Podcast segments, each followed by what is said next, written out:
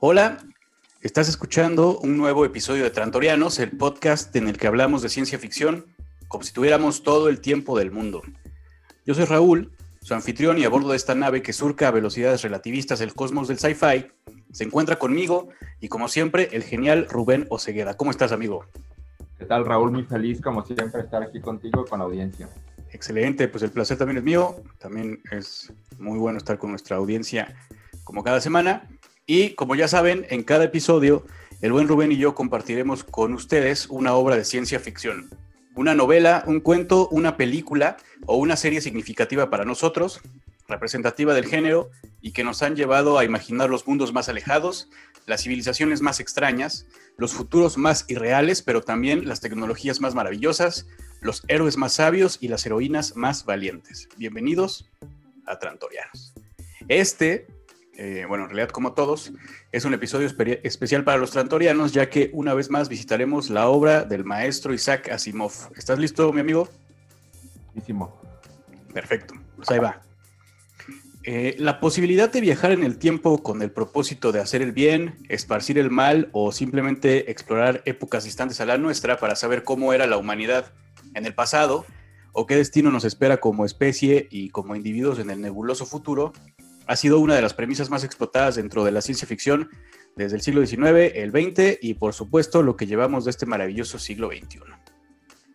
Con la publicación de La máquina del tiempo de H.G. Wells en la época victoriana, el precedente sobre cómo un avance tecnológico permite, que permite a la humanidad romper las cadenas que lo mantienen atado al devenir lineal del tiempo y cuáles son las consecuencias de esto, quedó para siempre entrelazado al imaginario de la ciencia ficción. Al fin y al cabo, si los viajes interestelares, es decir, el traslado en el espacio, son parte fundamental del género, naturalmente el desplazamiento a través del tiempo es un complemento perfecto a partir del cual se pueden explorar no solo las reales épocas pasadas o las imaginarias situaciones futuras, también se puede desarrollar cualquier premisa para contar una buena historia.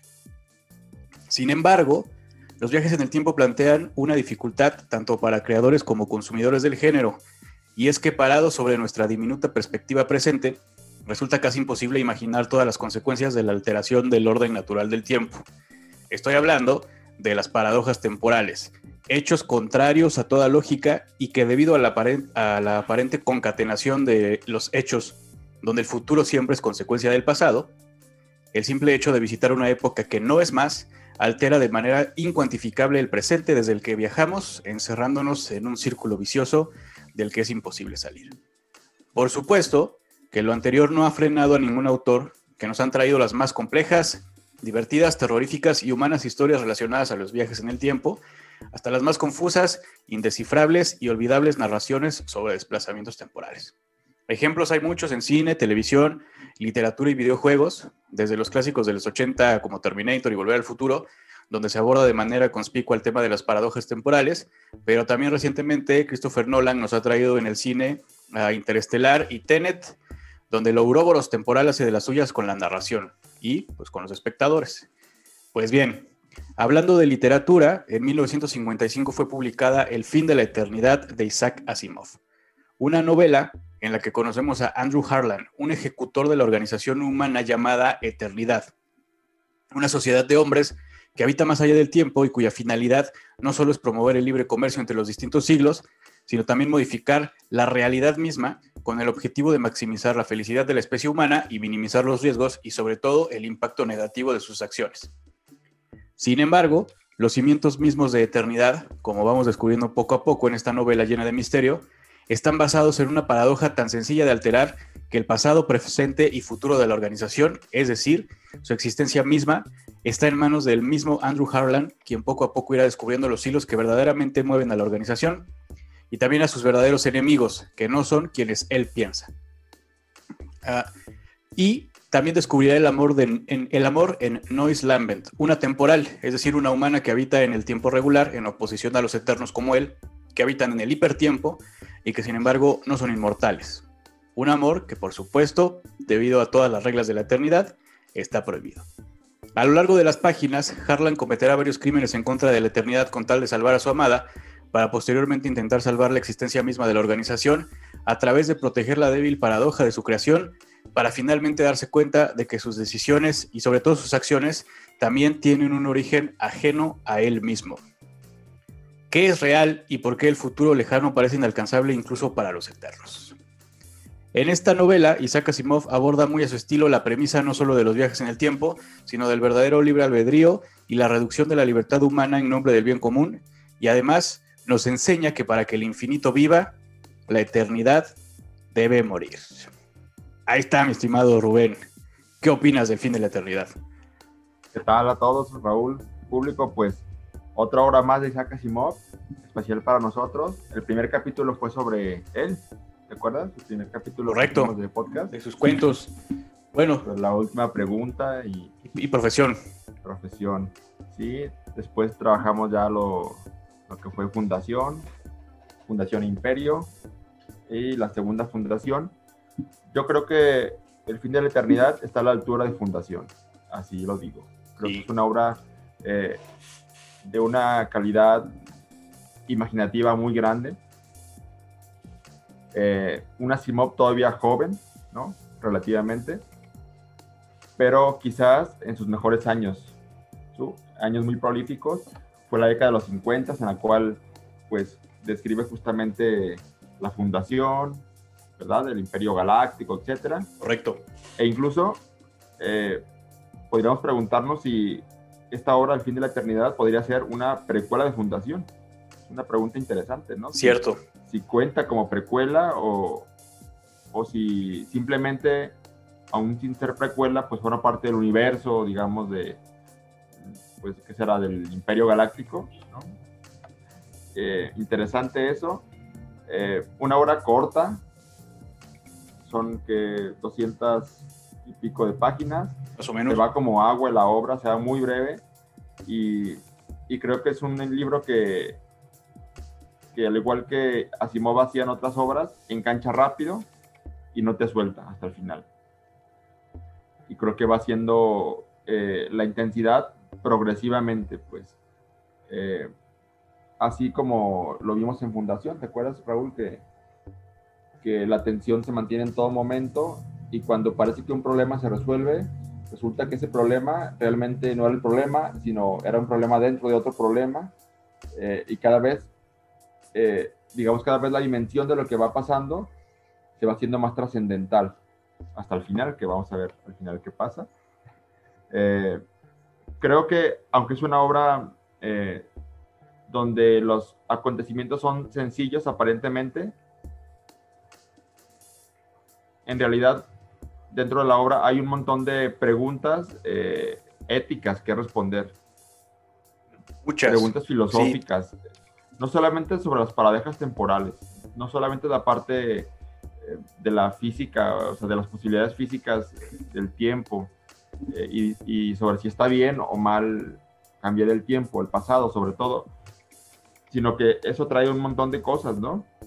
Eh, esto de la eternidad como institución que permite viajar por varios siglos, incluso, no años, siglos, eh, de entrada parece genial, ¿verdad? Dices, ah, wow, ojalá viviéramos en un mundo donde existiera este, esta, Sí. este, esta dimensión de la física, la, la eternidad, ¿verdad? Eh, pero ya entrando a este mundo, yo me preguntaba, por ejemplo, la eternidad, lo padre que es, pero es una dictadura, por ejemplo. O sea, Era ético para los eternos hacer esto, porque además los eternos son hombres específicos que son seleccionados desde niños. No cualquier persona puede viajar. eh, son hombres, varones para empezar, no se cuentan mujeres. eh, y además eh, es un secreto en realidad la eternidad, ¿verdad? ¿A qué se dedica la eternidad? Aparentemente para todo el mundo es una puerta de comercio entre siglos, pero el, ver- el verdadero propósito no es ese realmente. Pasa un poco No como en Fundación, ¿te acuerdas, Raúl? En Fundación. Cor- correcto, que, el- que el- en Fundación eh, Harry Seldon le hace creer a todos que el propósito es, el principal propósito es hacer la enciclopedia galáctica y no es cierto. Pasa así, pasa muy parecido aquí con el propósito de la eternidad. Es un propósito que sí existe, pero es tangencial, es secundario comparado con el propósito principal. Cierto. ¿Verdad? Entonces, eh, pues nos metemos a un carrusel, a una montaña rusa de, de emociones y de implicaciones respecto a lo que eh, a lo que sucede. Me acordé de los Avengers también, cuando mencionaba los ejemplos de, ¿Sí? de viajes en el tiempo. Es el ejemplo que tengo más reciente, quizás porque fue de las últimas películas antes de la pandemia que vi en el cine, creo. Bueno, no, no sé, vi más películas después, pero eh, ¿cómo resuelven, no? Avengers en Endgame. Sí, como que de, los viajes en el tiempo, exactamente. que ahí como que no, no, se, no se meten mucho a, elaborar el tema de la paradoja, ¿no? Simplemente es, bueno, ya vamos a viajar en el tiempo y, y ya. Este, pero sí también está bastante interesante. Ahí decías algo importante, mi estimado, que si la eternidad es una dictadura, porque de entrada, o sea, eh, partir, partir de, la, de la pregunta de con qué derecho la organización llamada eternidad, o sea, altera la realidad misma, pues, ¿no? Este, o sea, ¿a quién les dio permiso o, qué? Esa es, esa es, la primera pregunta para tratar de descifrar si en realidad la eternidad hace bien. Ahora, eh, otra pregunta también interesante. Bueno, que, además ya describiste muy bien lo que hace la eternidad. En realidad es una, es una organización que vive más allá del, tiempo, pues para ellos no aplican, esa es otra cosa, están obviamente protegidos de las propias consecuencias de los actos que tienen en la realidad, ¿no? Por, por, poner un ejemplo, si yo hiciera algo en la realidad normal o en el, en el tiempo, eh, en el fisiotiempo, como les llaman ellos, este, y, la, y una de las consecuencias sería que yo no nacería, ¿no? Pero como soy eterno, como estoy protegido por el campo temporal de la, eternidad, en realidad sí seguiría existiendo. Entonces, obviamente, son impunes a las consecuencias mismas de sus acciones. Pero bueno. Lo que buscan básicamente es minimizar el sufrimiento colectivo. Correcto. Eso es lo que dice, eh, digamos, su manifiesto, lo que sea. Y a lo mejor sí es cierto, ¿no? A lo mejor eh, así nació. Eh, y además, todos los eternos que son reclutados como por ejemplo, obviamente Andrew Harlan, que es el personaje principal, pero el programador Twice, el otro cuate que les caigo a los dos, como se llamaba Finch, ah, creo. Este, Finch. Este, y los demás, tal vez se lo crean, ¿no? Pero, esto es una pregunta para ti, mi estimado Rubén. ¿Tú crees que eh, de alguna manera la organización llamada eh, eternidad no solo es una dictadura o no solo podría convertirse en una dictadura, sino también una especie de culto, ¿no? Tienen sus mandamientos este, muy, muy claros. Y una además. Especie de sociedad masónica. Claro, ¿no? Y reclutan a los eternos desde jóvenes, creo que es que a los 16 años, creo, ¿no? sí, este, creo que sí. Y, les, em- y les empiezan a llenar la cabeza con todas estas ideas de proteger la realidad y el cambio mínimo requerido, maximizar la felicidad de la sociedad, bla, bla, bla. Y no te cases, ¿no? Este. Y, ya, O sea, como que sí los tienen ahí medio, medio adoctrinadores, que es el, es el lugar desde el que parte Andrew Harlan, ¿no? Este cuate cuenta un poco su historia, cómo se termina convirtiendo en un ejecutor. Ahora, la, la, posición del ejecutor, la figura del ejecutor, está bastante interesante dentro de la, de la organización, dentro del organigrama de la eternidad porque son quienes en realidad, pues literalmente son ejecutores de los cambios. Es decir, en la en eternidad tenemos posiciones como los programadores, ¿no? tenemos a los, los sociólogos, que son quienes eh, de alguna u otra manera analizan cuáles van a ser las consecuencias sociales de los cambios. Este, hay gente que literalmente trabaja en mantenimiento, también los describen como un pilar fundamental de la organización. Y por último están los ejecutores, que son las personas que se encargan de viajar al siglo determinado cuando se requiere hacer un cambio y lo realizan por sí mismos. Entonces son una especie de parias, eh, son, son, por lo que entiendo por la descripción que hace eh, Isaac Asimov en la novela, son entretemidos y odiados por el resto de los, de los eternos, ¿no? Como literalmente son unos, unos ejecutores, como los verdugos de la realidad. Gracias a ellos es que se hacen los cambios y gracias a, o debido a ellos pasan cosas como, por ejemplo, que la gente que, que iba a vivir más tiempo muera antes o gente que tenía que morir antes viva, viva más tiempo. etcétera, etcétera. Entonces, esa figura es la que es la que, la que tiene Andrew Harlan dentro de la novela. Sí, es otra vez el principio del utilitarismo, ¿verdad? Correcto. Pensar que más allá de los que salgan perjudicados o beneficiados, se trata más allá de la humanidad, pues. Y a lo mejor una persona va a vivir más tiempo y otra menos, y al que le tocó menos, pues ya ni modo. pues sí. Qué pena, pero eh, el fin mayor es el bienestar general de la humanidad. Totalmente. ¿Según quién? Según nosotros. Exactamente, según, según, los eternos. Los que decidimos esto, ¿verdad? Sí. Eh, Entonces, sí. Está el efecto mariposa, ¿verdad? Correcto. Eh, un pequeño cambio que crea muchos cambios más y que a la larga, durante varios siglos, puede ser la diferencia, ¿no? Porque a lo mejor uno diría, bueno, ¿qué, qué cambia que mi novia, que iba a vivir 80 años, pues viva 20 años, ¿no? Que la atropelle un camión mañana. Eh, ¿Eso en qué podría ayudar a la humanidad? Decir, ah, bueno, no, porque esa novia que tú tienes, eh, a lo mejor después iba a ser una importante científica, que sus descubrimientos iban a tener tales implicaciones y que a la larga, en seis siglos, esas implicaciones eh, iban a derivar en una guerra mundial, ¿no? O iban a derivar en, en un cataclismo, en algo, pues, ¿no? Sí. mejor que muera ahorita y, evitamos el cataclismo, ¿verdad? Correcto.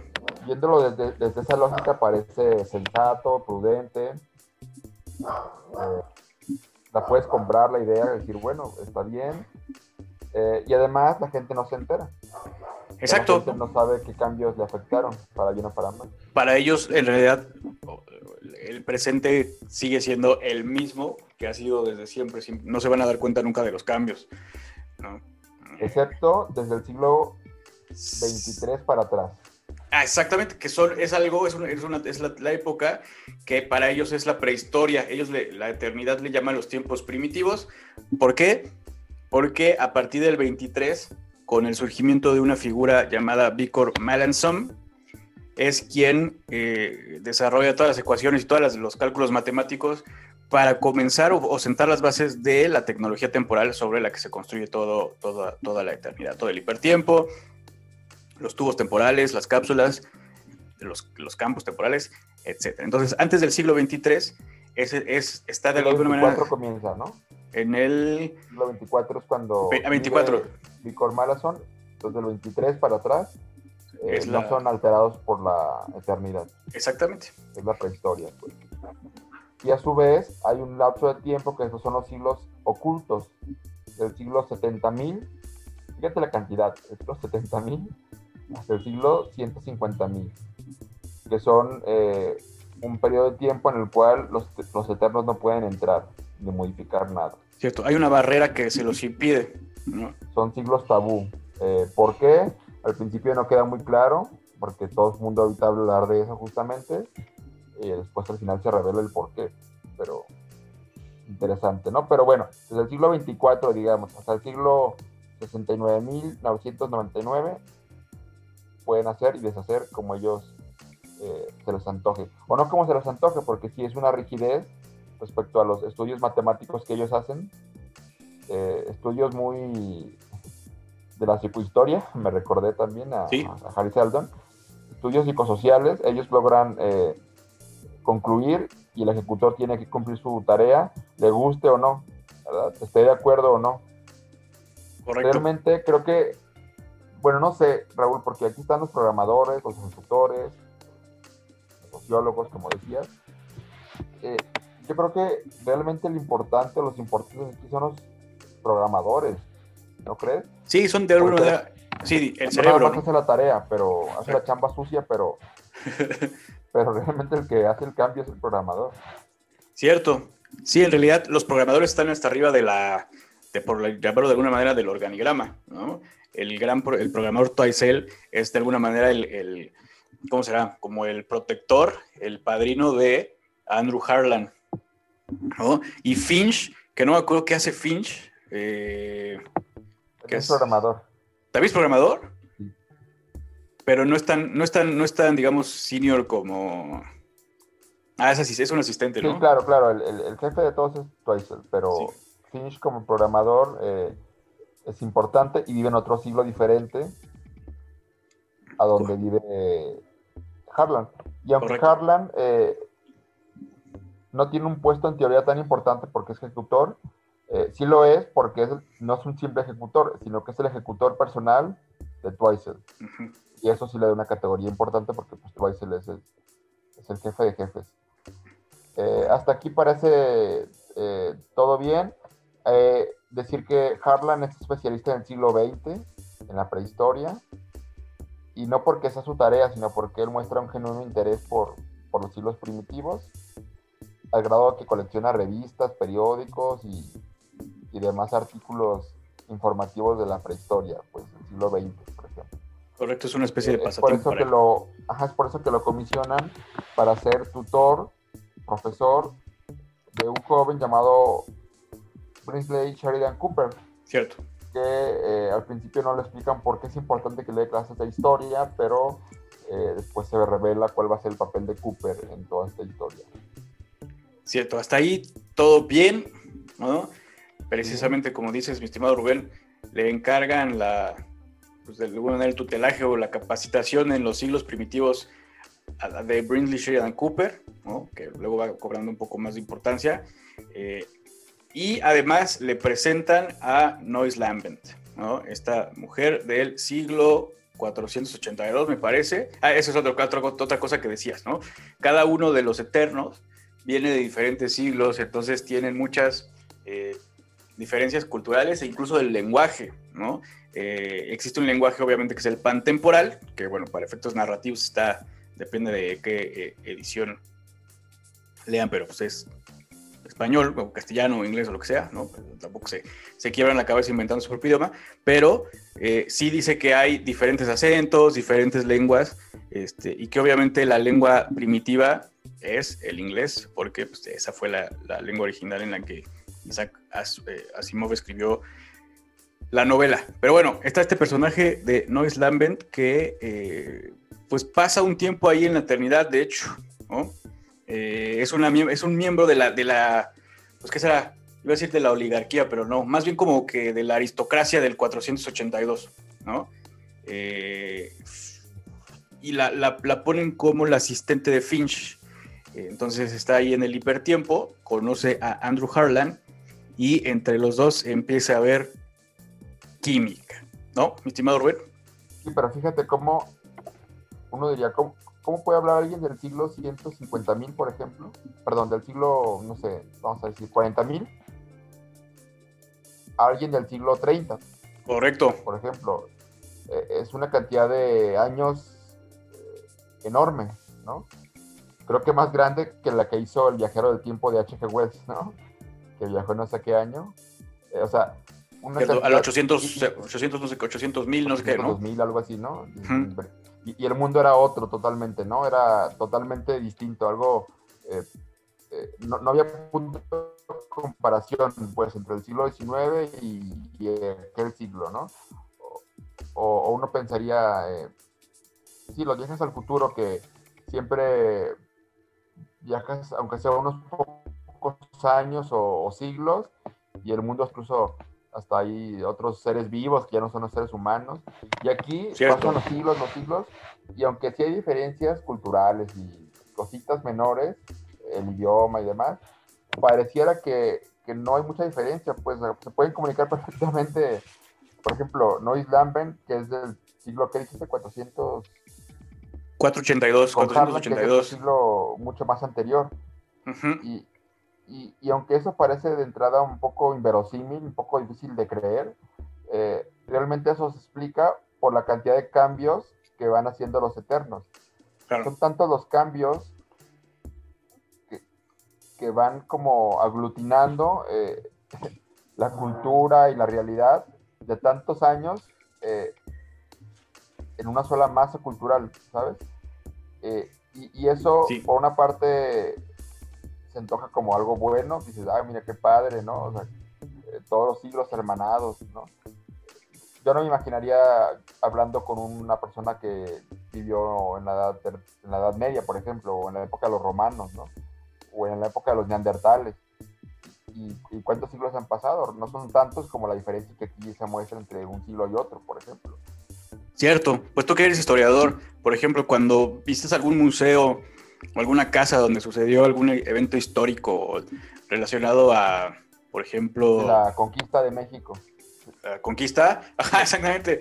Y ves así el castellano antiguo, dices, bueno, digo, no es incomprensible, ¿no? Sí se puede, es fácil relativamente, pero sí hay unas diferencias sustanciales en el pero, pero lo, lo, del lenguaje. Para... esa época son 500 años, eh, pero imagínate, exacto.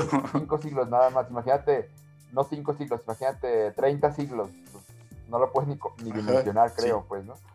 Eh, y eso es algo bueno, pero a la, vez, eh, la otra cara de la moneda es que a la vez la sociedad se mantiene estática y, lo estático a veces es sinónimo de lo estancado, pues, ¿no? Entonces, en, cierta forma, que es deseable? Que, la sociedad sea dinámica y cambie y mute mucho con los años, los siglos, o que se mantenga así como, como en stand-by, como congelada, em, pero sin sufrimiento, sin mucho sufrimiento.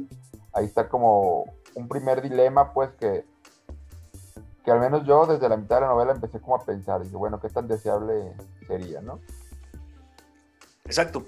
¿Qué tan deseable? Sobre todo porque lo que decíamos al principio, este, pues la eternidad, uno engaña a todos, ¿no? A todos los siglos, no les dice cuál es su verdadero propósito. Hay algo, hay muchas cosas ocultas a, los ojos del público, por llamarlo de alguna manera.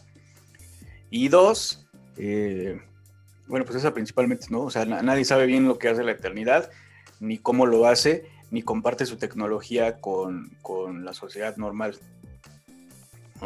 Entonces, eso, hay, ahorita que estás mencionando acerca de, del el concepto de estancamiento, hablando de la tecnología, por ejemplo, irremediablemente, eso lo explican más o menos como a la mitad de la novela, una de las consecuencias de que los eternos estén manipulando constantemente la realidad, haciendo cambios para que, lo, que decíamos, maximizar, entre comillas, la felicidad de la, de la sociedad, una de las consecuencias irremediables, porque se han hecho, hacen varios análisis matemáticos y siempre termina siendo lo mismo, es que eh, nunca, ningún siglo, ninguna sociedad humana de ninguna de las épocas, pasadas o futuras, eh, es capaz de desarrollar la tecnología para viajar en el, tiempo, en el espacio, los viajes interestelares.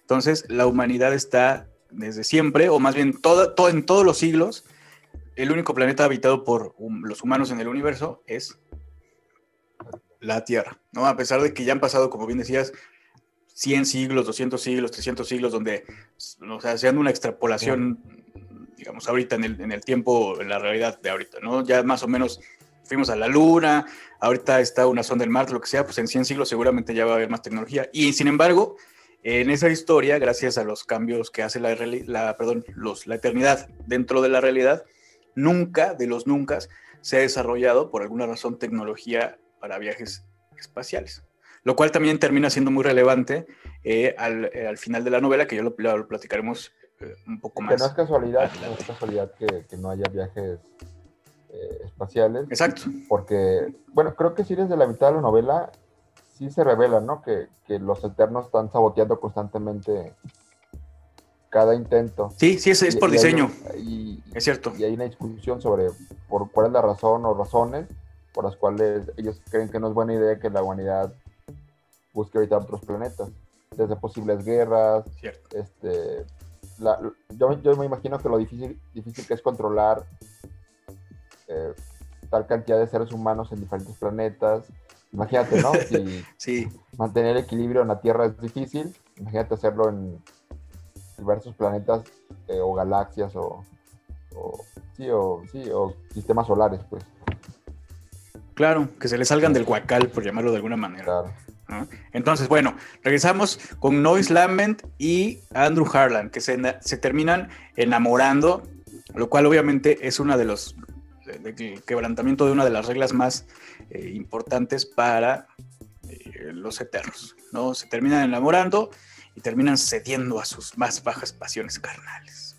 claro, porque eh, además pintan a Noise Lament como una mujer de una época bastante desinhibida, pues, ¿no? Claro. Este, que hasta se escandaliza de cómo va vestida, este, ¿verdad? De cómo es posible que le permitan que se vista así y, de una sexualidad muy abierta, eh, comparado con la mentalidad de, bueno, Harlan. Del, sí, y comparado también con el, o sea, la época en la que fue escrita, que fue en 1955, ¿no? Este, ahorita ya vemos la, actitud que tenía Nois Lambent acerca de las relaciones interpersonales o románticas entre hombres y mujeres como algo cotidiano, pero seguramente cuando fue publicada, pues sí era eh, un poco, sí, sí, sí causaba, yo creo que sí causaba, sí provocaba el efecto que quería provocar, ¿no? Eh, un, poquito de, de, polémica. Un personaje bastante arrogante, ¿no? ¿No crees, Raúl? En rato sí medio, medio odiosón, ¿no te parece? Así como necio, testarudo, este, y, además un poco egoísta. Te fijas que muchas decisiones que va tomando son realmente poco responsables. Digo, para ser un eterno, todo lo que va a hacer ahorita, pero todo lo que va a hacer teniendo su responsabilidad, pues. Claro. De, hecho, sí, ahorita, ahora que lo mencionas, mi estimado Rubén, eh, pues la primera decisión de, o bueno, la, actitud que toma, por ejemplo, contra Finch, ¿no? Este, que él, piensa que, ya sabes, esta, esta idea infundada de todos en el trabajo me tienen envidia, ¿no? Y piensa, este güey me le caigo gordo por eso seguramente me quiere sabotear, exactamente, y al final se da cuenta de que todo, todo lo que, todas las decisiones que tomó, o muchas de las decisiones que tomó fueron con base en pensamientos infundados, ¿no? No tomó ninguna decisión correcta, este, pues ni una, ¿no? Sí, pues primero muestra rechazo hacia Nois Lambert. Eh, sí. Eh, porque le asusta su presencia. Después, este, cae como en una, este, una obsesión por, más que enamoramiento, yo para mí es una obsesión. Sí. Se obsesiona con ella, es como un capricho, yo así lo veo. Eh, tercera, se martiriza sobre los sentimientos de Noy Lambert hacia él, si realmente son genuinos o si no son. Eh, se deja muy explícito en la historia que eh, Harlan no es muy agraciado físicamente, o, no es muy guapo que digamos, y eso lo hace desconfiar sobre este, qué puede estar detrás del interés de Noy Lambert hacia él. Si un interés genuino, o si hay alguien que está detrás de ella y que lo está haciendo como carnada o anzuelo, pues para fregarlo a él, ¿no? Él sospecha de, eh, pasa por varias etapas de sospecha, ¿no? Primero sospecha de Finch, después piensa que su jefe Weissel es el que le está poniendo alguna barrera, alguna trampa o algún, eh, o algún, este, pues algún, eh, o, que lo está evaluando de alguna manera. Después se pelea con el comité, ¿verdad? Este comité que, que regula todo esto.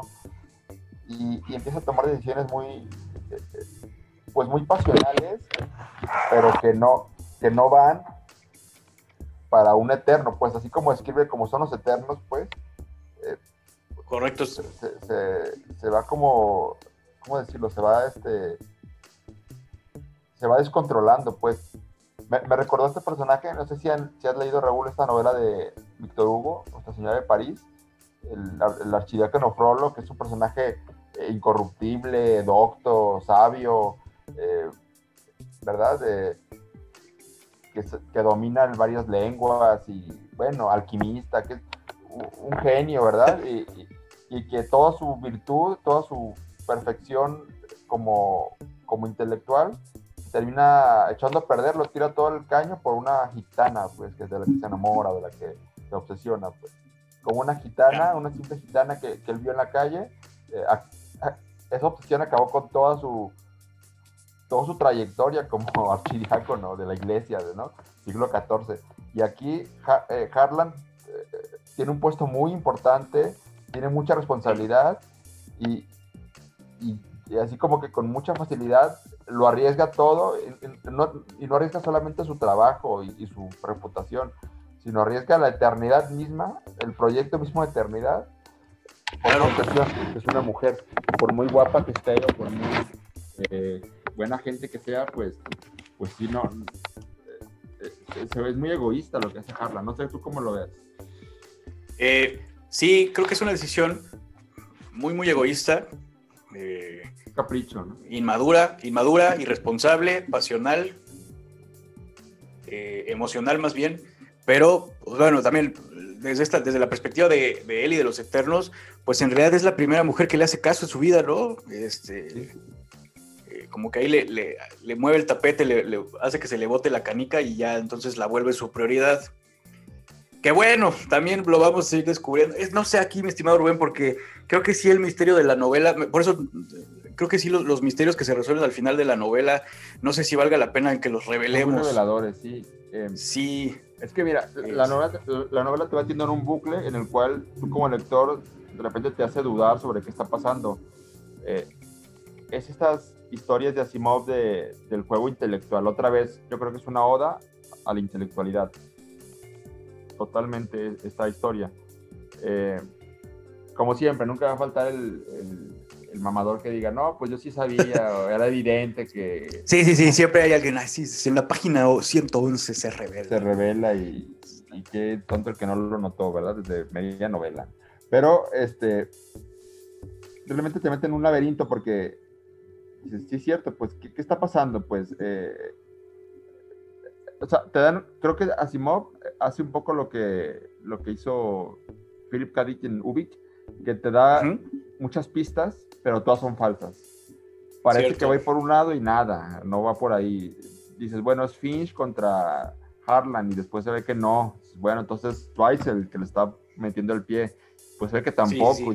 tampoco. Entonces, a lo mejor es a lo mejor no hay nadie detrás, a lo mejor es Noise Lambert que simplemente sí se enamoró de él, pero dices, no, no creo.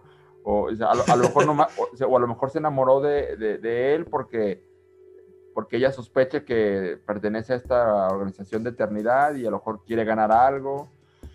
En fin, y luego Harlan entra en crisis y se da cuenta cuando visita los archivos, creo que va a visitar el archivo, archivo histórico, no sé, el archivo informático, algo así, y, se, da cuenta que Noise Lambent en la siguiente modificación no solamente eh, va a cambiar, porque dice, bueno, a lo mejor Noise Lambent, a lo mejor el cambio que hacen en la, eternidad, a lo mejor eh, de ser una mujer bella se convierte en una mujer no bella, fea, ¿no? O, o, que no me guste, o, con un esposo ya casado, o con hijos, o a lo mejor ya murió. Se dan cuenta que no solamente no no está viva o muerta, sino que no existe, ¿verdad? Simplemente no, no, solamente no está en el siguiente cambio temporal, sino que ni siquiera existió, ¿verdad? Ni siquiera existió una Noise Lambert en el siguiente cambio. Y él, con su obsesión, por su afán de no perderla y de tenerla, yo casi la veo como, aunque él dice que está enamorado, yo, la veo, yo lo veo como que está yéndola como una especie de objeto, como un trofeo que está atesorando Sí, sí, sí, sí. Más que un amor así, ¿verdad?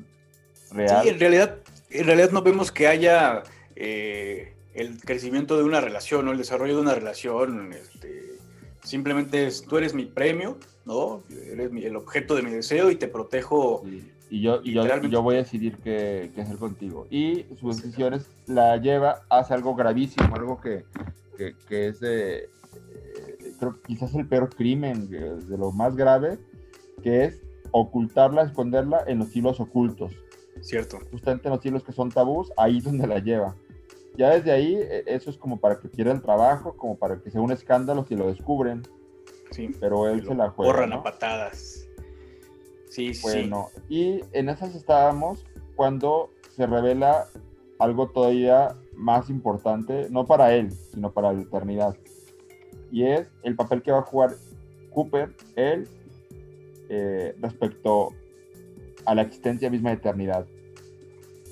Y no sé si lo quieras revelar. Eso no es el final de la novela, pero eso es como el, Vamos a, vamos a revelar ese, ese, ese misterio, porque además creo que nuestra audiencia, que además es muy inteligente, y seguramente ya que, como hemos platicado acerca de que la novela va de paradojas temporales y todo, creo que ya se lo puedo anticipar, pero eh, voy, a, voy a tratar de elaborarlo lo más eh, sencillo posible. Creo que sí se puede. Pero bueno, eh, ya habíamos hablado que en el siglo XXIV este personaje llamado Vicor Malason desarrolla todas la, digamos, las matemáticas, las ecuaciones y en general la tecnología, bueno, sobre todo los, cálculos, la tecnología temporal, por llamarlo al cúmulo de, avances científicos, así la tecnología para que permite la creación de la eternidad. Sin embargo, eh, Andrew Harlan como es un apasionado de los siglos primitivos y de la historia primitiva, etcétera, se da cuenta, esto es en el siglo XXIV, recordemos, se da cuenta de que en realidad las matemáticas, los cálculos matemáticos sobre los cuales Victor Malanson eh, basa todas sus, teorías temporales, no fueron creadas o descubiertas sino hasta el siglo XXVII. ¿no? Lo cual obviamente había pasado desapercibido, eso es hecho que había pasado desapercibido para todos los eternos, porque pues, en términos generales, no sé, los siglos primitivos les valían madre, ¿no? O sea, nadie se había puesto a, hacer un análisis minucioso, como lo había hecho este, Andrew Harlan con, con esta pasión que tenían por la historia primitiva. Entonces, pues eso cuando, cuando todavía piensa que Toaisel es su enemigo, se lo explica a modo como de, hay, un pasaje ahí donde están tienen una, una, como una conversación medio acalorada, ¿no? Y entonces, pues obviamente Toaisel, que está hasta, hasta arriba de la pirámide de la eternidad, dice, ay, no pensé que nadie lo fuera a descubrir jamás, ¿no? Por simple observación, porque además se supone, bueno, lo menciona en la novela explícitamente, que Andrew Harlan eh, ni matemático es, ¿no? O sea, sí tiene conocimientos generales, pero un experto tampoco es. Entonces casi le dice, ah, no pensé que alguien tan tarado como tú lo fuera a descubrir alguna vez.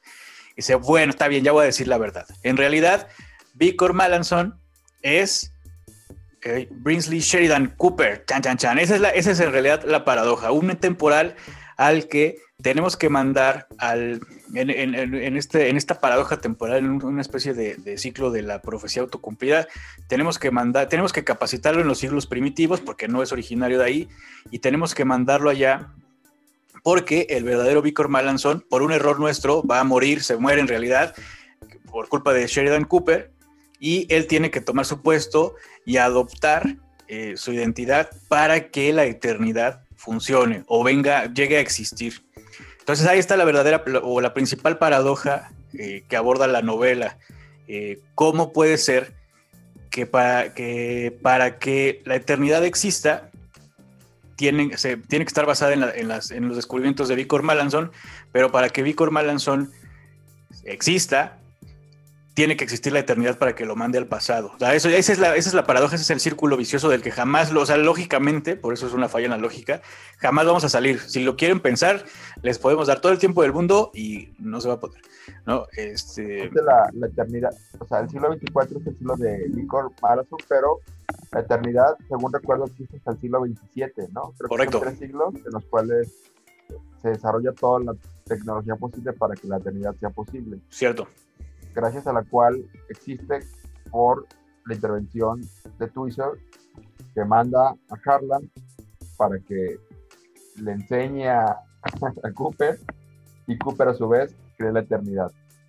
Es un círculo, eh, círculo perfecto. ¿Dónde está el huevo y dónde está la gallina? Que fue primero. Exactamente. Pero bueno, ahí está. El punto es que sin Harlan no hay eternidad. Así de sencillo, porque sin Harlan no hay Cooper, sin Cooper no hay Malazón, sin Malazón no hay eternidad. Básicamente eso es, ¿no? Ahora, una de las, eh, cuando se empieza a preocupar Twice eh, porque obviamente todo, todas las acciones tienen que suceder de alguna manera en reversa. Es decir, la, manera en la que la eternidad o los eternos saben qué es lo que tienen que hacer es porque Victor Malanson, es decir, Sheridan Cooper, eh, tiene unas memorias bastante detalladas donde pues describe qué es lo que pasó, en qué año pasó, con quién interactuó, etcétera, etcétera. Entonces, todo eso que ya es historia para ellos, en realidad ellos tienen que protagonizarlos. Es decir, por poner un ejemplo, si en las memorias de Victor Malanson decía que, este, no me acuerdo si lo menciona, pero es que iba a ser tutoreado por Andrew Harlan, pues entonces tienen que ir por Andrew Harlan y decirle, oye, güey, este día tú tienes que capacitar o enseñarle a Sheridan Cooper sobre los siglos, este, los siglos primitivos. ¿Por qué? Pues porque ya pasó, o sea, porque ya es historia, porque ya lo, ya lo eh, aparece en las memorias de Victor Malanson, entonces ahora lo tienes que hacer.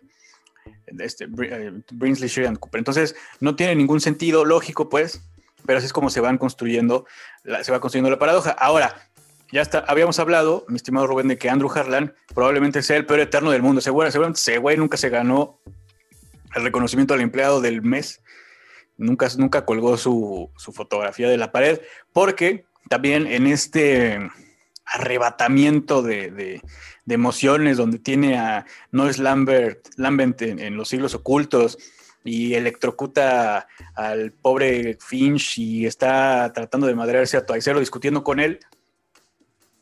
bueno, la, la, instrucción era que tenían que mandar a Brinley Sheridan Cooper a una época en específico y ese güey, por sus calzones, lo manda a otra época y entonces, como bien decíamos, pone en peligro la existencia misma de la eternidad. Eh, ya una vez que Toisel explica que ni Finch, ni él, ni nadie de los que él pensaba que eran sus enemigos son en realidad sus enemigos, dice, ay, güey, la cagué, perdón. Y, o más bien, E, intentan, bueno, primero ir por Noise Lambent, porque en realidad nadie la amenazaba a ella, no, nadie la estaba persiguiendo a ella, ni, ni le quería hacer nada. Primero van por ella para rescatarla de los siglos ocultos. Y dos, viajan a los tiempos primitivos, que me parece que es al, siglo XX, al treinta y tantos, al, creo que sí, al 1930 y tantos, para regresar por ese güey, porque si, ese, si Brinsley Sheridan Cooper no viaja a la época correcta, jamás va a, existir, va a existir la eternidad y entonces, bueno, esa es la paradoja principal.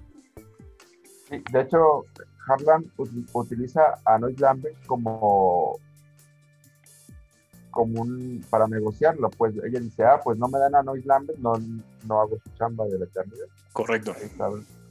o sea, empieza a extorsionar, pues, ok, sí. Este, primero, este, a ver, ¿dónde está Noise Lambert?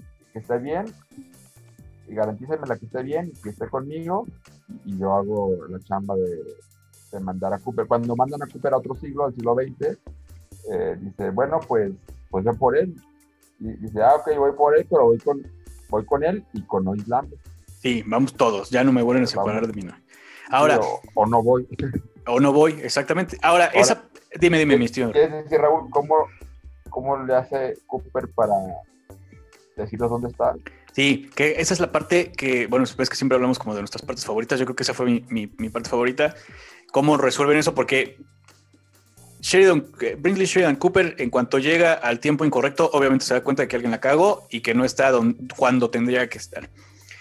Entonces, eh, para darle una pista a los de la eternidad en qué año terminó, porque obviamente no se puede comunicar con ellos a través de ningún medio, eh, manda un mensaje en clave y la verdad es que uno lo resuelve de una manera bastante interesante, bastante creativa. Y dos, de hecho, creo que leyendo un poco acerca de la novela, mi estimado Rubén, no sé si lo leíste, pero la idea de la novela le surgió a Simov una vez que vio en una revista precisamente alguna, una fotografía o una imagen que parecía la explosión, una explosión atómica, ¿no? Un hongo atómico.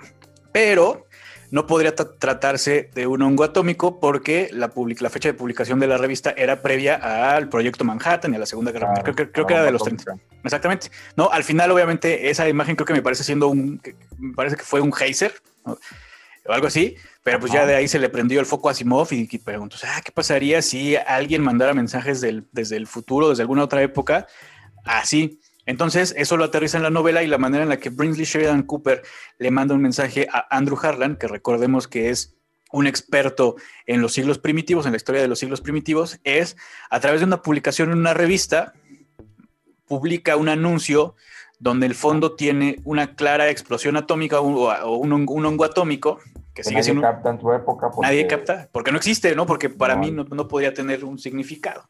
O para, para alguien del 32 cuando las primeras explosiones fueron por los 40, supongo, pues no tendría ningún significado. Es como hablarle de COVID a alguien de los 80. Exactamente, es como, como decirle a alguien de los 80, cuídate del COVID, ¿no? Y seguramente van a pensar que es un extraterrestre o algo así, no sé.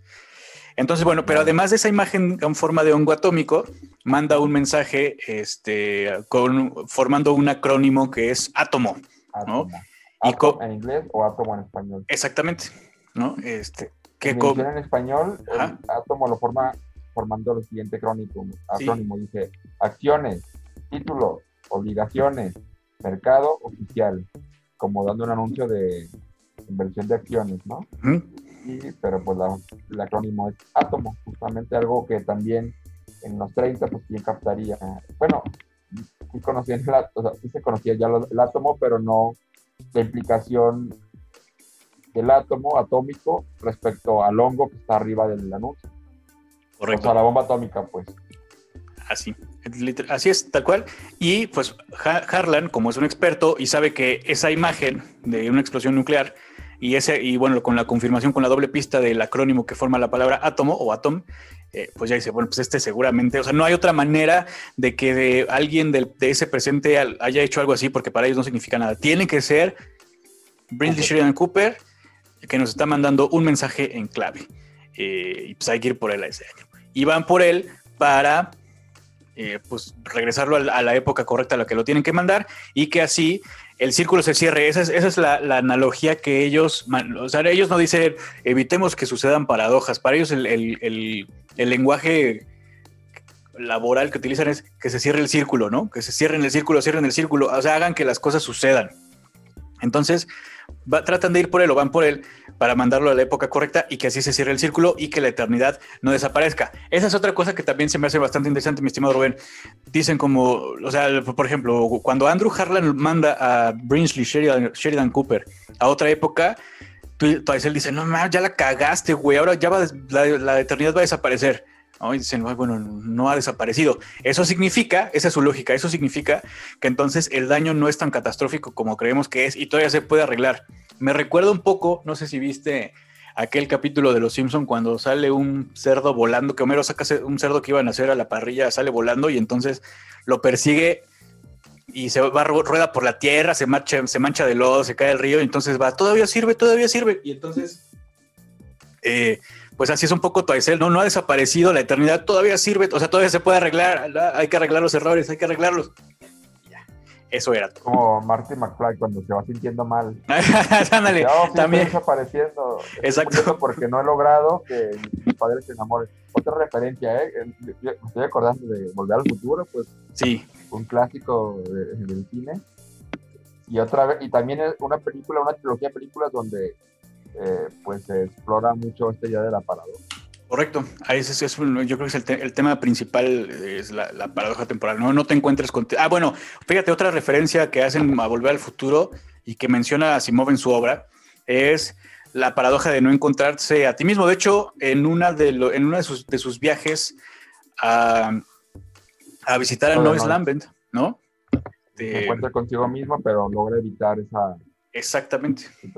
Y lo entiende este, una vez que regresa al, hipertiempo, ¿no? Y, mencionan que hay varias posibilidades de paradoja, ¿no? Eh, si tu yo del futuro, si, eso hace cuenta, digamos, Rubén A, que es el del pasado, o el que viaja primero al pasado, y luego Rubén B, ¿no? Y viajan a lo mejor al, expiatorio en Guadalajara. Y entonces, si Rubén B ve a Rubén A, pues no pasa nada porque Rubén B ya sabe que Rubén A estuvo en el, en el, en el expiatorio, ¿no? De visita si Rubén A, pero si Rubén A ve a Rubén B, que en realidad es Rubén del futuro, pues sí puede haber un problema porque no sabía que iba a estar ahí, ¿no? Entonces, por eso, eso da pie a muchas cosas, porque, por ejemplo, no sabe, no sabe de cuándo podría ser Rubén B, podría ser de uno, dos, diez años en el futuro. Y entonces dice, bueno, pues si hay otro Rubén aquí que es del futuro, eso significa que, por lo menos hasta cierto tiempo, pues yo no puedo morir, ¿no? Nada de lo que haga va a hacer que me mate. ¿Por qué? Porque aquí está la evidencia de que hay un yo del futuro que está en este mismo punto que yo en el pasado.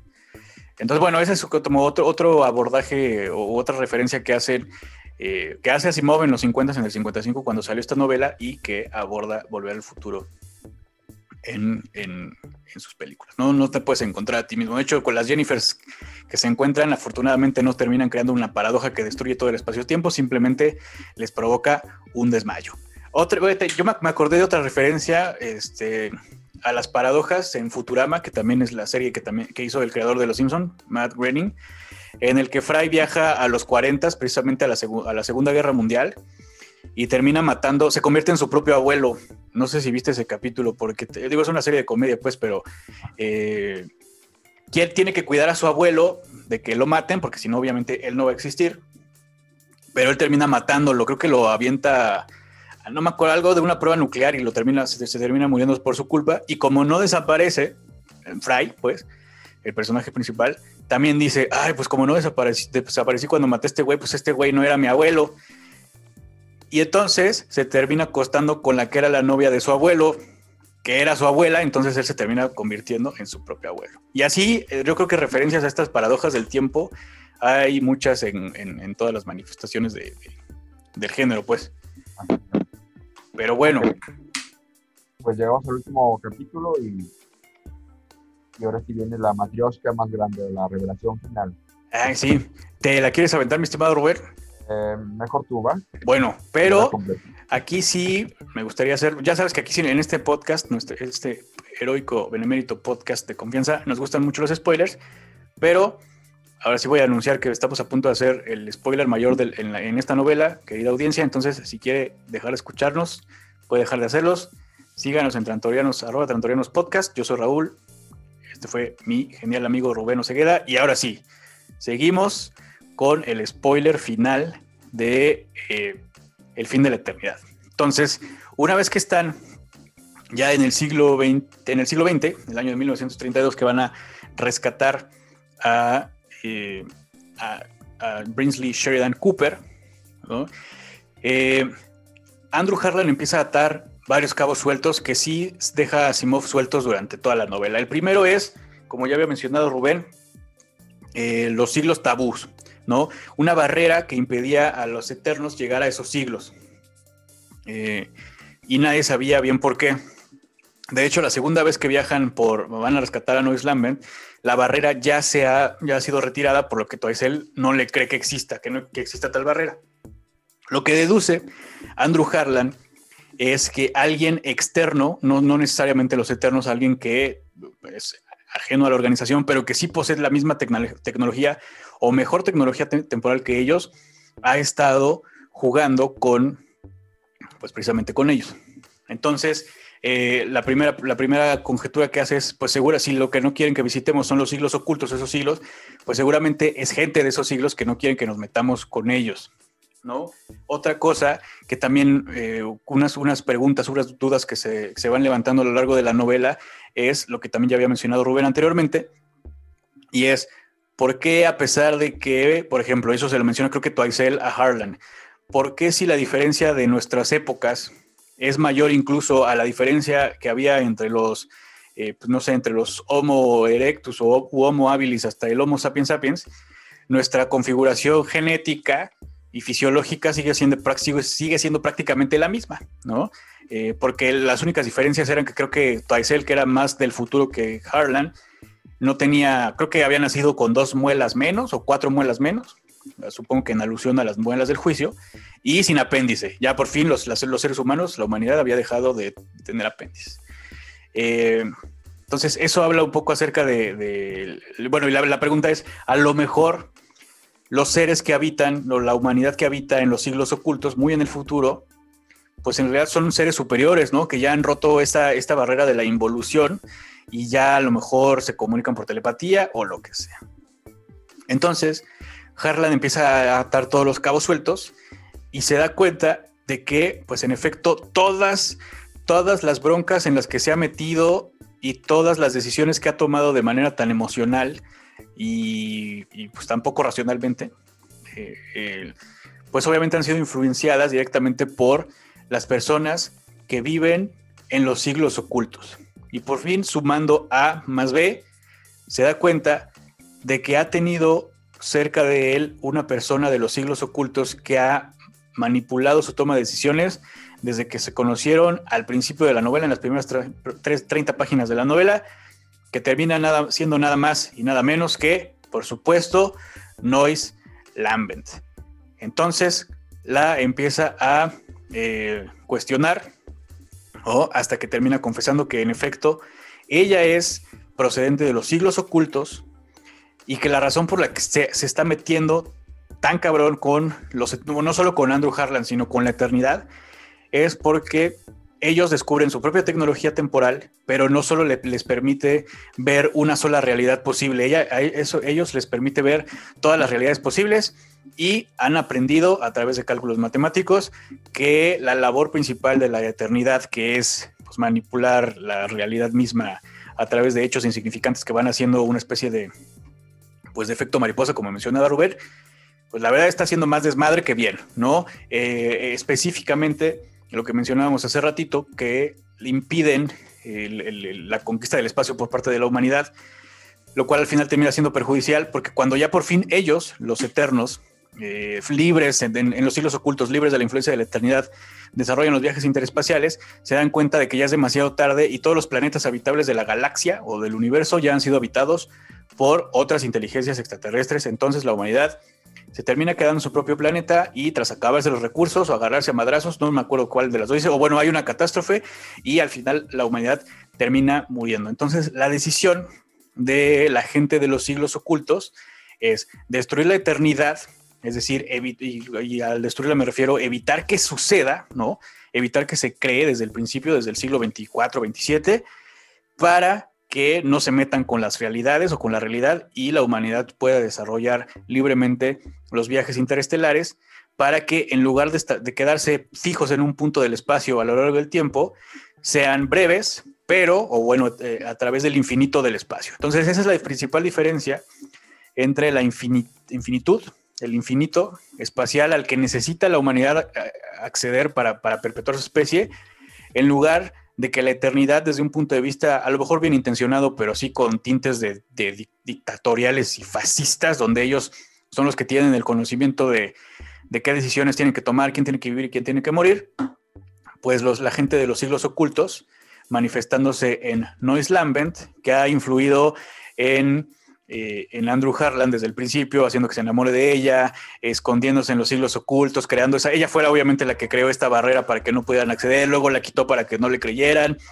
etcétera. Pues entonces lo que quiere es que la eternidad deje de existir para que el infinito pueda llevarse a cabo. Pero, y este es otro giro también interesante, ya que Noise Lambent ha sido educada desde muy joven para esa misión y ha visto todas las realidades posibles, también se dio cuenta, a través de lo que ha visto, que no solo la eternidad puede desaparecer o tiene que desaparecer, también ella y Andrew Harlan pueden ser felices ahí donde están en el año de 1932, en la, historia primitiva, vivir una vida feliz, tener hijos, tener descendencia y pues morirse cuando se tengan que morir, pero pueden tenerlo todo, pueden destruir a la eternidad y, al, y, al, también pueden estar juntos. Y esa es la principal relevación, ah, revelación de la novela, mi estimado Rubén, que además sucede en las últimas, en el último capítulo que mencionabas, yo creo que son las últimas, creo que 10 o 12 páginas. Ahí está. Y al final, eh, eh, básicamente es como una, es ¿verdad? Es, el, dilema que se reduce a dos posibilidades. Eh, que es prioritario eh, viaje como funciona la eternidad, las estrellas, pues, ¿no? La, expansión del ser humano ya eh, los planetas hacia la colonización. Y es que Lambert le hace ver el desarrollo de la humanidad depende de la crisis también. Correcto. La humanidad, los seres humanos, al ser seres gregarios, a través de la crisis y de los sufrimientos y de los problemas, hemos logrado resolver esos problemas y crear herramientas que nos permitan superarnos día a día. Correcto. Si tú omites la crisis y la, y la suprimes y, no permites que haya un, eh, un sufrimiento eh, natural, un, crecimiento natural, una evolución cultural natural del ser humano, eh, lo que va a hacer es que la sociedad se va a estancar, queda completamente eh, paralizada, queda a lo mejor en un buen estado, pero ya no crece más. Cierto. Ese crecimiento horizontal, pero no vertical, a la larga, pues ocasiona eso. una humanidad en una zona de confort con cierto tipo de vida placentera, ciertos recursos, cierta comodidad, ¿sí? Pero limitando la posibilidad futura de expandir sus, sus seres humanos hacia todos lados del universo, hacia la galaxia, ¿no? Correcto. Y Harlan le cuestiona, bueno, pero los que se mueran o los, bueno, dice, pues morirán, digamos, habría, habrá planetas que puedan ser colonizados, otros que no, habrá fracasos, habrá crisis, habrá problemas, habrá guerras, posiblemente, pero así la humanidad ha salido adelante. Correcto. la humanidad sin atentar contra su misma evolución, que la humanidad misma está demandando. Totalmente. Es un poco el efecto que, por ejemplo, podrían tener eh, unos padres sobreprotectores sobre sus hijos, ¿no? Este, que les quieren resolver todos los problemas y así. Que no lo dejan salir a ningún lado, no tiene permiso de, por ejemplo, no usar el Internet para que no eh, se exponga a peligros de extorsión o de violencia. Correcto. Entonces lo salvas de ese peligro, pero no lo dejas crecer. No lo dejas explorar las herramientas digitales con las cuales a lo mejor va a encontrar un buen trabajo y va a tener una vida feliz. Correcto. A pesar de los peligros que haya. Así es. Ahora, otra cosa que se me escapaba, mi estimado Rubén, es que de una manera pues magistral, eh, como bien decías al principio del episodio, eh, Asimov termina conectando de alguna forma esta novela con la saga de la Fundación, porque menciona explícitamente la formación del Imperio Galáctico, esa expansión entre la, hacia la galaxia que había estado impidiendo la eternidad, en realidad se iba a, reflejar en la creación del Imperio Galáctico. Entonces la eternidad... Exacto. Exacto, a Trantor. Entonces, ahí está, se conectan, son parte del mismo universo en realidad. Sí, o sea que todo lo que leímos, básicamente el 90 y... ¿no? El 100% de la novela, el 99.9% de la novela fue algo que nunca sucedió. Correcto. Correcto. Cierto. Cierto, porque pues rompen con esas paradojas, rompen el círculo en lugar de cerrarlo y deja de existir la eternidad desde siempre y para siempre, y entonces lo que sucede en, su lugar, lo que, a, lo que la humanidad llega en lugar de la eternidad, es al Imperio Galáctico, a Trantor. O sea, al final, al final lo que leímos, las doscientas y pico de páginas, lo que concluye es lo que de alguna forma se revela desde el título, ¿no? Correcto. El fin de la eternidad. El mismo título, puedes decir que lo spoilea, si podríamos decirlo de esa manera, pero eh, lo interesante es ver cómo llegamos a ese, a ese fin de la eternidad, ¿no? Cierto. Pues ahí está, mi estimado Rubén, el fin de la eternidad. ¿Tu pasaje favorito, tu parte favorita? Eh, el final, sin duda. La revelación final es la parte más poderosa, eh, más persuasiva y la que al final, creo que es la parte que al final termina termina poniendo el tema sobre la mesa, el debate este, pues, de qué es prioritario, a qué, a qué debería la humanidad apostarle más, al viaje en el tiempo o al viaje en el espacio. Sí. Sí.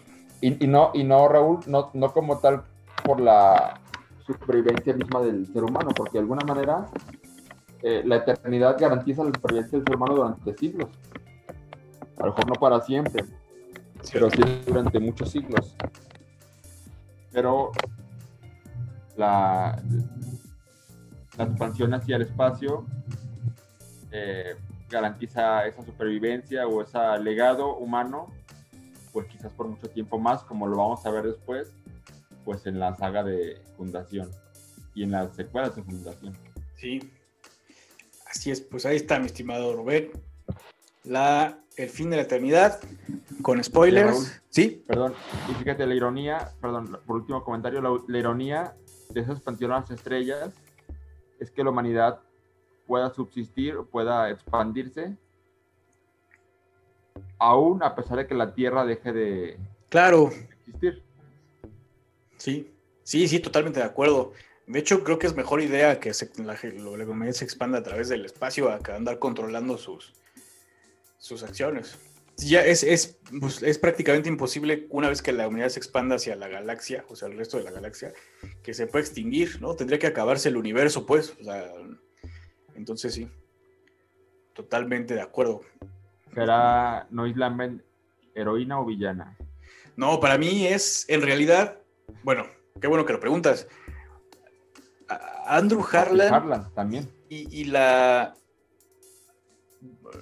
es, yo creo que, bueno, es el personaje, es el protagonista, pero es el antagónico, ¿no? Es este, no, o el, en realidad la eternidad creo que, creo que sí que, bueno, desde, como yo lo entendí,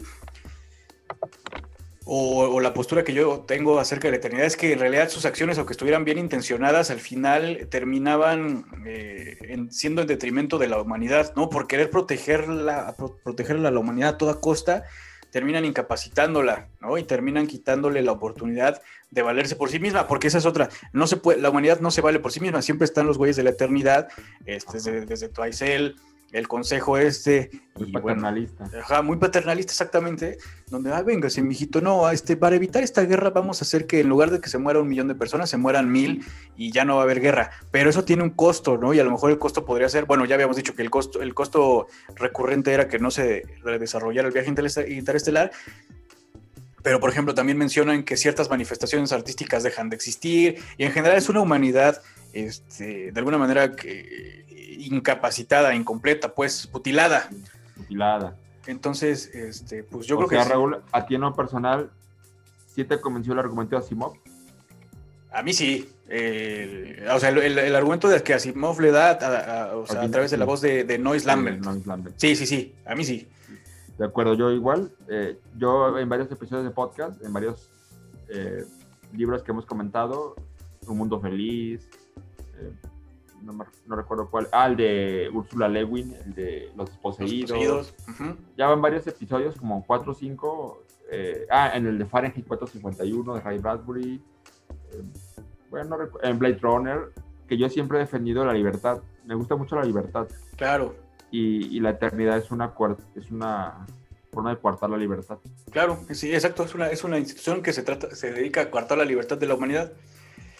Y fíjate que esta, justamente cuando Asimov, según lo que leí, cuando Asimov se dio cuenta de esto, o sea, cuando escribió esto Asimov, y Asimov lo que hizo aquí fue una defensa de la libertad, al final con su, con su mensaje al final, ¿no? Sí, Y cuando escribió este libro, esta obra maestra, pues se dio cuenta que quizás la fundación que había escrito ya, pues era un poco lo mismo, ¿no? Eh, o sea, realmente también la fundación, ¿qué es la fundación? Eh, también hay, hay una crítica que puede, se podría hacer la fundación, así como se hizo a la eternidad aquí, ¿no? Y eso lo llevó justamente a replantear algunas cosas en las secuelas de fundación, justamente en los libros eh, penúltimo y último de toda la saga, eh, respecto al papel que jugó la libertad, eh, pues en el segundo Imperio Galáctico. claro. Pues sí, ¿Y sí. te acuerdas que te acuerdas que lo habíamos mencionado cuando hicimos el podcast de segunda fundación? Lo mencionamos, esta parte de la libertad también, del, Sí. del el derecho o el rol que tienen los, eh, pues los científicos, los psicólogos, para conducir el futuro de la humanidad. Cierto. ¿Quién les da ese, quién les da ese derecho, no? Eh, pero sí, sí creo que ese es el tema central de, la, de, de las secuelas de la fundación. Porque Pareciera obviamente, contradecir, Raúl, pareciera, pareciera que el fin de la eternidad un poco se contrapone a lo que plantea Asimov en la fundación. correcto, porque en la fundación, obviamente, eh, pues la fundación, pues Harry Seldon con su plan y, y los enciclopedistas de términos y bueno, Paternalista también. también es completamente paternalista, no es como, bueno, ya ver, ya, a ver, quítense, yo lo voy a hacer, ¿no? Yo voy a salvar a la humanidad este, controlando sus acciones por anticipado, lo cual Sí. es cortar la libertad. Pues sí, totalmente. está, de es, acuerdo. un, es un dilema, es una novela que da para mucho, mucho pensar, mucho reflexionar, tanto en la parte científica, física, en la parte del, pues, del tiempo, algo tan complejo como eso, como en la parte social. En las dos partes es muy complejo y, y por eso es una joya que leer. Eh, Sí. Para muchos amigos que tengo y, y conocidos y gente, eh, muchos piensan que quizás el fin de la eternidad aún con sus defectos narrativos, literarios, que Asimov iba puliendo y que con los años fue mejorando, piensan que es quizás su mejor obra, su mejor libro. Está ¿Cómo muy buena, sí, sí, yo, yo no la había leído hasta, hasta para este episodio, pero la verdad es que sí la disfruté un montón y no sé, es que a lo mejor es- creo que es lo mismo cuando hablábamos de Arthur C. Clarke, ¿no? Y con cita con Roma y así, que te decía que 2001 está como, es muy icónica ya, ¿no? Entonces a lo mejor puede que ya no me pueda sacudir esa idea de la fundación, fundación, fundación, pero sí la disfruté mucho. Yo creo que sí me, sí me gustó más cómo plantea eh, todo, o sea, desde la parte de ciencia ficción, o sea, la tecnología temporal, la institución de la eternidad. Este Harlan, cómo es el protagonista, pero en realidad está bien tarado, ¿no? Este, y cómo todos los misterios que va resolviendo en realidad los resuelve mal.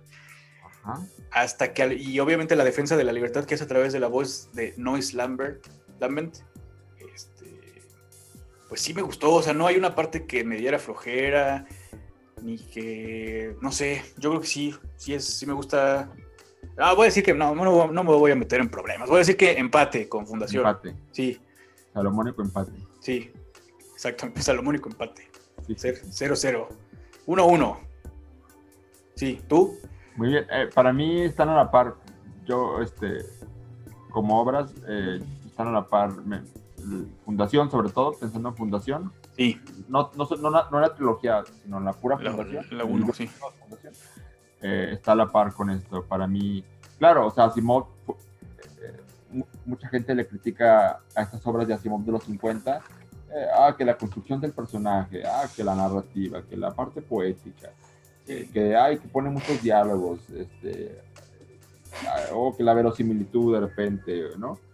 Eh, eh, para mí, eh, o sea, esto está bien, pero creo que como obras de, de la imaginación, eh, como planteamiento de escenarios, para mí son grandes libros y, y sí, para mí están a la par. Para mí, o sea, digamos que tiene el sello de garantía las dos, tanto la fundación como, como la, el fin de la eternidad. Sí, totalmente. No es un- pudo haber hecho unas secuelas del fin de la eternidad, ya hubiera sido mucho, pues. Sí, lo- bueno, Eh, ot- otra saga. que, a, que a lo mejor las, las secuelas del fin de la eternidad son en realidad la fundación, ¿no? O sea, entendemos que gracias a que a que Nois Lambent sí cumplió con su propósito, este. Tiene sentido. exactamente. Pero ahí está mi estimado Rubén. Ahí está. Eh, también, no sé, se podría considerar como parte del ciclo, eh, ciclo galáctico. Yo creo que sí- yo creo que sí, este, como la precuela de la de la precuela de la fundación, ¿no? Ajá. O sea, lo que Que es posterior al ciclo de los robots, Exacto, pero anterior al ciclo galáctico. exactamente. Está en medio ahí. Ahí en medio. Dos procesos. Muy bien, pues ahí está. Está el fin de la eternidad. Isaac Asimov. Palabras de despedida, mi estimado Rubén. No, nada, pues que, que gracias por escucharnos y por los comentarios que nos dejan. Y- padres. Gracias. Muchas gracias a nuestra audiencia. Esto fue otro episodio de Trantorianos, el podcast en el que hablamos de ciencia ficción como si tuviéramos todo el tiempo del mundo.